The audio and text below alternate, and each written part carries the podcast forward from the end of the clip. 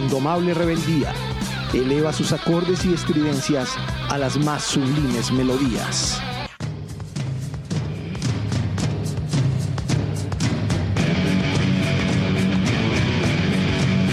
Estás en a 33 revoluciones en el rock.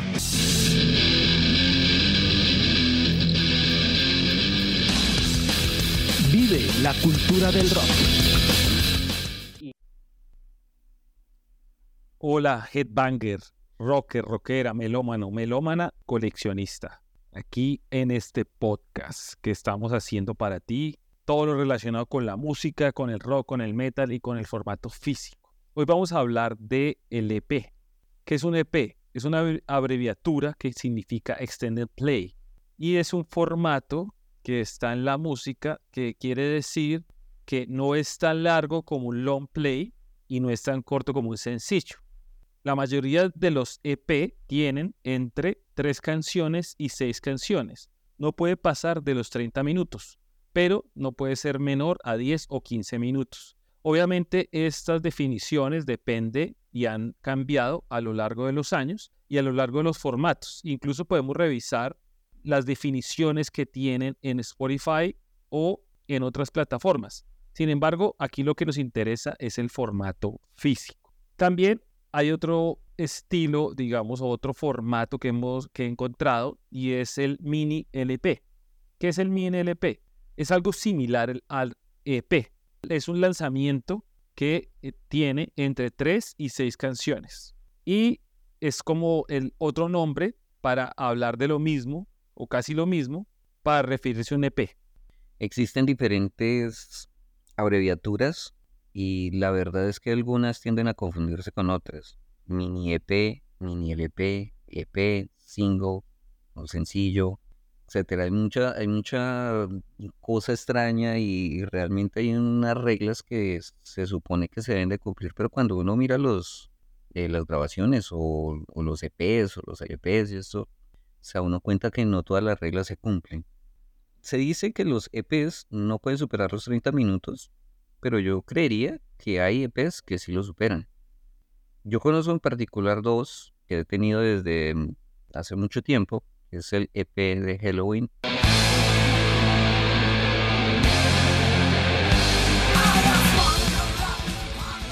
Y el EP Garage Days de Metallica.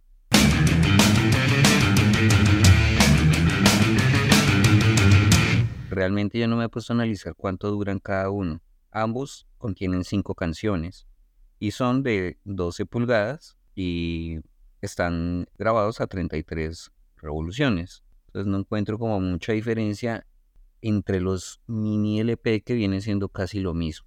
En fin, estamos hoy aquí para tratar de desglosar un poco el, tema del EP y pues yo quiero empezar presentando precisamente este EP de Halloween, em, grabado en 1985 y que aparece años posteriores en unas grabaciones a final la de 1988. Pero antes de llegar a eso, eh, quiero comentar que el EP en las, en las voces y en la guitarra y en, en la mayoría de las composiciones está Kay Hansen, que es el fundador de la banda, y que tiene un estilo poco convencional de lo que se conoció o como se conoció Halloween, creando o diciendo que pues es la banda más representativa o fundadora del power metal, especialmente alemán. Claramente, muchos fans en la actualidad de Halloween eh, pueden ser como seguidores de la etapa de la etapa power, no de la etapa speed metal. En lo personal, prefiero la etapa speed prefiero el, trash, prefiero el sonido crudo. Para hacer un contexto del disco, el disco eh, eh, de este EP, perdón, eh, aparece hacia mm, abril de 1985, es grabado bajo el sello de Noise Records, una disquera para el momento, o un sello discográfico para el momento muy nuevo, fundado en Berlín en 1983 y que tiene adicionalmente unos nexos con Sanctuary Records, que a su vez también tiene que ver con BMG o con Sony BMG. En fin, Eso, eso puede ser tema de, otro podcast. Este sello es muy importante dentro del metal alemán de los años 80. Tú puedes recordar que en la época en donde se graban estos, estos discos primeros de, de metal en Alemania están en, en una etapa todavía de la Guerra Fría. Alemania está dividida y especialmente es en, en la Alemania occidental donde más eh, se muestra la camada de bandas y de, llamémoslo así, de nuevas expectativas y especialmente del metal.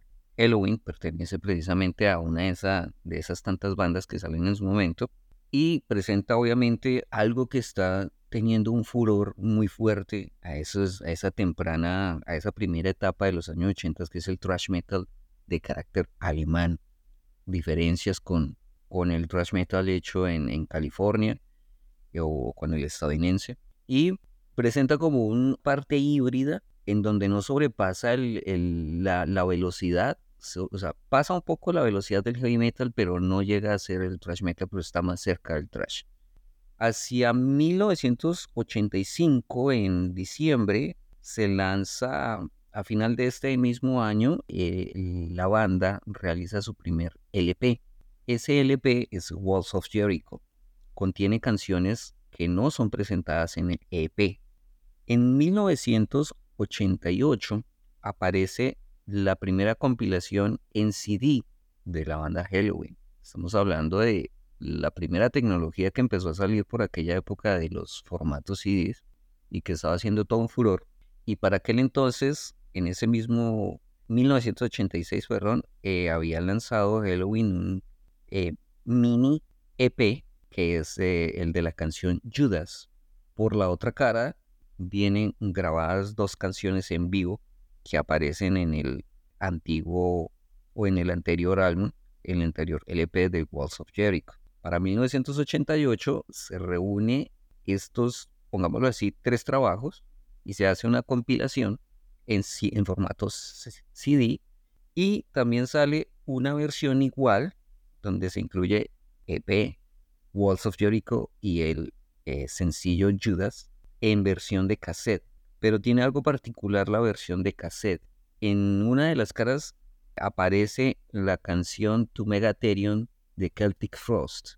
Fue un problema que tuvo la disquera, un error, y prensó o grabaron todos los, los de esta manera. Y bueno, quedó para la historia. A mí me encantaría tener una versión de ese cassette porque es algo muy extraño. Seguramente hoy en día debe ser una pieza de colección por ese error que tiene. Además, pues para la época, algo muy curioso. Y posteriormente aparecen las nuevas ediciones en vinilo de Walls of Jericho que ya tienen incluido, ya se convierte en un álbum doble en donde viene incluido el EP de Halloween. Entra a la voz de Michael Keys y se hacen unas nuevas versiones de este EP de las canciones que aparecen en el EP de Starlight, Murder, Victim of Fate y Cry for Freedom. Pero honestamente no me gusta aunque Michael Keys tiene una voz excelente y es tal vez la imagen más recordada y tal vez la mejor época de Halloween, pero honestamente no me gusta, tal vez porque recuerdo o crecí escuchando esa, o lo primero que escuché de Halloween fue esa, esa parte visceral, esa mezcla que ya tiene, que ya se puede ver de, después de, mm, incluso en el Waffle Jericho, que ya sigue siendo un speed metal, pero con un sonido un poco más melódico con otras inclusiones, empieza a variar un poco el sonido y se empiezan como a desplazar hacia lo que después llamarían power metal. Definitivamente ya cuando empiezan, eh, cuando entra Michael Keys y hasta las épocas del Keeper, el uno eh, ya digamos que se está transformando y está tomando como, como una identidad la banda. A partir del año 91, en donde lanzan un álbum que se llama Pink Bubbles, algo así, recuerdo, honestamente ya ahí para mí Halloween es otra banda. También hay que tener en cuenta que el mundo del metal para el inicio de los años 90 es otra historia que está inundada pues por la fuerza que, que, está cogiendo el grunge. Hay un rock alternativo, hay otra, otra masificación de sonidos y el heavy metal tradicional se está quedando atrás, se está olvidando un poco, los pocos que se rescatan se están como transformando Y esa mutación es lo que conocemos en los años 90 de ese heavy metal como el power metal. De ahí para allá, lo demás es historia, como el EP del cual quería yo presentaros. Los EP que conozco son realmente cinco canciones, cuatro o cinco canciones. Este EP de Halloween, pues es una de, las piezas más importantes, yo creo que del, metal o del power metal como tal. En el año, creo que en el 2010, por allá, 2008, volvieron a sacar otra versión del álbum, del álbum Walls of Jericho, una edición muy bonita, doble, incluso de color. En el último lado, en el lado D y, y en el C, incluyeron las canciones del EP y sumado a la canción que usted decía, Gabriel, de Judas. Esa versión de Walls of Jericho se cierra con esa canción, con Judas. Ahí está Cry for Freedom, Victim of Faith, Warrior, Murder. Ahí está. Y hay otra versión en CD, un CD, eh, una reedición del 2006 del álbum Keeper of the Seven Keys Part 2, que también viene dos CDs. Y en el segundo CD trae la versión Savage, que es el lado B del EP Doctor Stain trae Living Ain't No Crime, que es, el lado B de también este EP Doctor Stain, y Don't Run for Cover, que es el lado B de un EP que se llama I Want Out. Entonces, pues ahí hay varias ediciones, reediciones que van recopilando y sacando cada vez más material pues de esta banda fantástica del power metal alemán. Sí, yo creo que, esa, esas, que esas piezas que nombra Ernesto son claramente eh, formas de como reimpulsar la banda. Yo creo que eso fue algo que, algo que ha generado que las bandas se hayan desplazado y se hayan quedado un poco en el olvido. Creo que esta es la forma de, de mover otra vez, como de recordar y que la gente diga, uy, esto existió o, hay un, es difícil encontrar las versiones originales, pues. Entonces, si se pueden conseguir una, unas nuevas versiones, unas reediciones, pues habrá mucha gente que tiene, o habrá mucho mercado para eso más bien. Pienso que esa es la idea de sacar este tipo de, nuevas ediciones de incluso de un EP. Bueno, hablando de EPs, es cierto que a veces los EPs son inclusive hasta más importantes que los álbumes de la banda. Hay EPs históricos, hay EPs que, así como los que acabaron de mencionar, Halloween, tienen EPs que, que realmente sobrepasan la expectativa del mismo álbum subsecuente o, otros trabajos de que, que no pensaría que deberían tener más relevancia recordando algunos así ahorita, podría ser por ejemplo el Jar of Flies de Alice in Chains, que también es muy recordado. Hay ejemplos más recientes, ¿no? Por ejemplo, el Pop Star, que es un EP de la banda Ghost, que tiene la canción probablemente más reconocida de la banda, que es Square Hammer. Luego le, hicieron como un injerto con él, con un álbum, pero la canción viene de un EP. Y acá les tengo en mis manos otro que también me vino a la cabeza, y es un EP que para mí todavía sigue siendo superior a los trabajos de LP o álbumes completos que ha sacado la banda posteriormente. Estoy hablando de la banda Greta Van Fleet.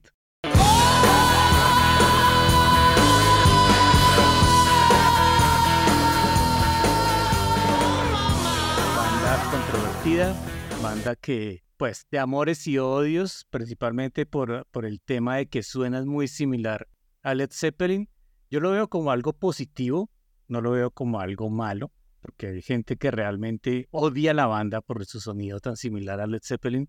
Yo, yo lo veo totalmente positivo. Creo que es una banda que ha hecho que estos sonidos retros, pues que vuelvan a ser como mainstream, por decirlo de una forma. Este EP fue súper exitoso, llegó a estar punteando en listas de Billboard, que los llevó a, a participar en festivales, a hacer la banda soporte de grandes bandas en grandes giras. O sea, este, este EP es, clave en la historia reciente del rock, porque gracias a este EP aparecieron otras bandas que también buscaban como revivir un poco el sonido clásico del rock de los años 70. Esta banda conformada por los hermanos Kishka, que con un nombre muy particular, ¿cierto? Eh, este es el segundo EP, realmente, el que les tengo acá. Ellos ya habían creado uno con solo cuatro canciones, que se llamaba Black Smoke Rising, que salió en el año 2017, pero posteriormente, debido al éxito que empezaron a tener, sacaron este segundo, que es el que tengo en mis manos, que es la versión del Record Store Day del año 2019, que se llama From the Fires. En la portada tenemos como una hoguera en medio de un bosque. Los mismos integrantes de la banda hablan que esta portada y las canciones que contiene este EP son inspiradas en su época de niñez, digamos, en que iban al bosque y hacían fogatas con los amigos o con la familia. Yo no sé qué opinión tengan ustedes con respecto a esta banda, porque pues, como les digo, es súper controvertida, pero desde mi punto de vista, súper positivo que este tipo de bandas existan porque le han dado otro aire al rock, que digamos que uno siente que pronto está gastado o está muy desgastado en ciertos sonidos que buscan innovar, que también está muy bien, pero a veces es necesario como que de los sonidos clásicos existan nuevos héroes para las nuevas generaciones, ¿no? Pues uno, uno espera que un joven de 15 años vaya a ver una banda en que todos ya son mayores de 70 y no pueden sentir la energía realmente de esa música como cuando fue compuesta hace muchos años. Mientras que una banda como esta puede desplegar en vivo toda la energía de este estilo musical como, esa, como, como se espera para un joven. A mí me gusta la banda, me parece que es muy buena musicalmente, que no tiene un estilo desarrollado, no tiene un estilo propio, pero me parece que es un buen homenaje a, a Led Zeppelin sobre todo, ¿no? Incluso también lo comentábamos en, el grupo de chat de 33 Revoluciones que una de las canciones últimas que lanzó se parece un poco a Rush, pero eh, me parece que, está, que tiene buena calidad, me gusta y más adelante que siga la banda puede incluso tener su propio estilo, su propio sonido característico, ¿no? Sin embargo, pues obviamente esto recuerda mucho a Led Zeppelin. Yo dudo mucho que cambien ya el estilo de forma radical, porque siempre que han intentado sacar una canción que se desvía un poco, ya como que no tiene el éxito que ellos esperan. Y en los álbumes subsecuentes, a mí se me hace que el error que han cometido es que ya no suenan tan hard rock. Y siguen sonando clásicos, siguen sonando muy setentas, pero más hacia el lado poco psicodélico de la época, un poco hacia el lado hippie de la época, por decirlo de una forma. Y ha perdido un poco esa fuerza que sí tiene este EP que les traigo acá, que me parece que por eso es aún lo mejor que han hecho hasta el momento. Igual no he escuchado el álbum más reciente, del 2023, pero pues esperamos a ver cómo está. Yo creería más bien que mm, pueden ser estrategias de, mercadeo, ¿no? Las bandas sí o sí tienen en algún momento que trabajar para pegar canciones en la radio. La radio como se conoce hoy en la actualidad pues está medianamente muerta. Realmente lo que manda en la actualidad mucha la demanda pues es el streaming. Pero aún con todo eso pues a mí Greta Van me parece que es una banda que aunque tenga mucha influencia Led Zeppelin, yo me hago una pregunta, pero es que en la música, o al menos en el rock, para mí todo está hecho. Muchos dirán, uy, no, pero ¿cómo le ocurre decir eso, verdad? Todo ya está hecho. Todo lo que existe a partir de este siglo son influencias de lo que se hizo en las décadas pasadas del rock. ¿Quién más se va a inventar? Si suena parecido a Led Zeppelin, pues genial. Es que no es que sea una copia, es que tienen influencia. Hay muchas bandas que suenan similares a Black Sabbath. Y no por eso quieren decir que entonces son una copia. Sí, exacto. Y no, y no es una, o sea, digamos que tiene el estilo de Led Zeppelin, pero por ejemplo en este EP yo no lo siento como un Led Zeppelin descafeinado, por decirlo así. No, lo siento como, como, como muy débil. O sea, realmente acá se encuentran canciones bien escritas, buenos riffs de guitarra, el vocalista Josh tiene un talento increíble, eso no se puede negar. Entonces, uno no lo siente como esas bandas que realmente buscan es copiar y ya, porque sí hay muchos de esos casos en que se siente una copia, pero se siente una copia barata, entre comillas, mientras que acá no lo siento, ¿no? Acá siento un trabajo bien hecho. De acuerdo, totalmente de acuerdo. Sí, ese EP tiene, es muy rock and rollero, eso es lo que me gusta, pero se siente que es de esta época. O sea, tiene la influencia de hace cuatro décadas atrás pero es de estos tiempos, se nota. Para mí sí tiene un estilo muy Led Zeppelin. Alguien que conoce la historia y ha escuchado de Led Zeppelin, apenas suena cualquier acorde de esta banda, Greta Van Fleet, se va de una vez a pensar que es Led Zeppelin. Y pues yo creo que también por eso es que es muy criticada, ¿no? Y, y ha tenido polémica, porque pues no tiene su sello propio, pero yo espero que tenga su sello propio algún día, sin desmeditar los músicos, ¿no? Porque también es talento entre comillas, seguir con un legado de Led Zeppelin sin ser Led Zeppelin y es como escuchar unas canciones de Led Zeppelin. Exacto.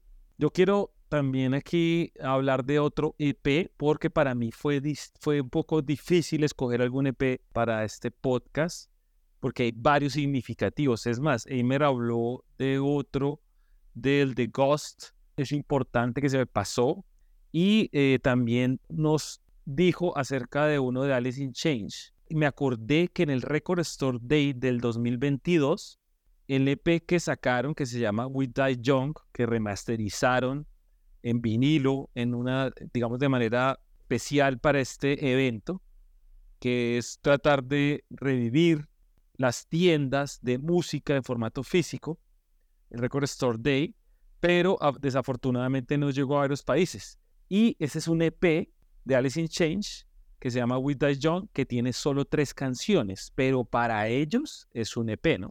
Es muy bueno, recomendadísimo. Sí, yo había pensado en otro EP que revisándolo con más profundidad, yo pensé que era un álbum, pero realmente son dos EP que la disquera cogió y los puso por cada lado del vinilo.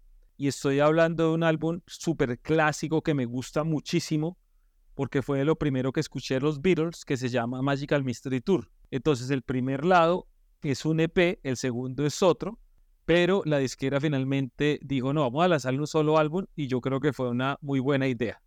Pero finalmente me decidí algo más moderno y más orientado al metal extremo o extreme metal de una banda del 2021 que sacó un EP, es una banda alemana que a lo largo de su discografía ha sacado varios EP y yo creo que tiene uno que es muy importante.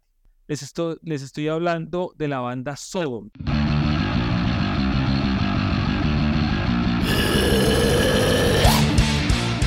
Una banda germana fundada en los años 80, al principio de los años 80, de las creadoras del thrash metal. Es una de las bandas más importantes de Alemania en el, en el metal extremo. Y pues hasta hoy es leyenda y siguen haciendo conciertos y siguen haciendo álbumes de estudio. Escogí su último EP del 2021, así como les comento, que trae tres canciones y se llama Bombenhager. Lo particular de este EP es que son títulos como en alemán, en italiano incluso, y son tres canciones muy buenas, con mucha fuerza. Y estoy hablando de la canción homónima que se llama Bombenhagel, una que se llama Coup de Grace, creo que se dice, se pronuncia así, que en español sería Golpe de Gracia, y otra que se llama Pestiferous Pose, creo que es italiano, que es algo así en español, se diría pandilla pestífera. A lo largo de su discografía, ellos siempre han hablado sobre la guerra, sobre las muertes, sobre eh, los genocidios, la podredumbre que se deja luego de que dos países o tres países estén en guerra, con la población civil, con los soldados, etc. Estas letras no se alejan de las temáticas habituales de Sodom, pero me parece excelente EP de tres canciones. Incluso nosotros en la 33 Revoluciones en el Rock, la página, lo íbamos a incluir en un artículo que sacamos de lo mejor del 2021, pero pues al ser un EP, pues no dijimos que no, porque estamos hablando de los álbumes, es decir, de los long plays, que en el siguiente podcast lo hablaremos que es un long play o LP. ¿Cuáles fueron los integrantes de este EP? Bomenhagen, Tom Algy Ripper en el bajo y la voz, saben que es el líder. En las guitarras Frank Blackfire, en la otra guitarra George Segatz y en la batería Tony Merkel. Fue publicado bajo el sello Hammer, que es uno de los sellos más importantes en ese momento del metal extremo, el extreme metal. Este sello también todo discos de Motorhead. Como les decía, ellos tienen varios EPs. Para mí hay un EP muy, muy importante en el metal extremo, en el stream metal, y es o su trabajo debut, que se llama In the Sign of Evil de 1984. ¿Por qué es importante? Porque de los otros dos titanes del el metal alemán, como son Creator y Destruction, Sodom al lanzar este EP está mucho más orientado al black metal y no al thrash metal. Es decir, tiene una influencia mucho más metal, mucho más pesado, más oscuro. Invito a escuchar In the Sign of Evil de 1984. Luego, en el 87, sacaron otro EP que se llama Sports of the Sodomy. Luego, en 1993, tienen otro EP, miel no sé alemán, Aber Beat Mit Sein, me imagino que se dice. En el año 2007 reeditaron ese In the Sign of Evil, pero aquí se llamó The Final Sign of Evil. Es una reedición, tiene otra portada, pero incluso me gustó más la, me gusta más la portada de 1984. Esta del 2007 es ese guerrero o ese soldado eh, desde una postura mucho más lejana, pero me parece que es más artificial el dibujo. En cambio, la portada original me parece que es una obra maestra en, en el diseño artístico. Y en el 2014 sacaron Sacred Warpath. Son, pues es una banda de culto del metal alemán y pues está recomendado este EP que se llama Bombenhagel. Bueno, así finalizamos este podcast acerca de los EP o Extended Play, que es uno de los formatos más conocidos y más movidos en la música, en el rock y en el metal. Te invitamos a escuchar el siguiente podcast sobre long plays. Nos puedes encontrar en las diferentes plataformas y redes sociales. Estamos en Twitter, estamos en Instagram, estamos en YouTube, estamos en Facebook y tenemos una página especializada que es a 33revoluciones.com donde hacemos artículos y está conectada esa página con nuestra emisora virtual, siempre hablando del rock y del metal y sobre todo el formato físico y nos encantan los vinilos. Hasta una próxima oportunidad.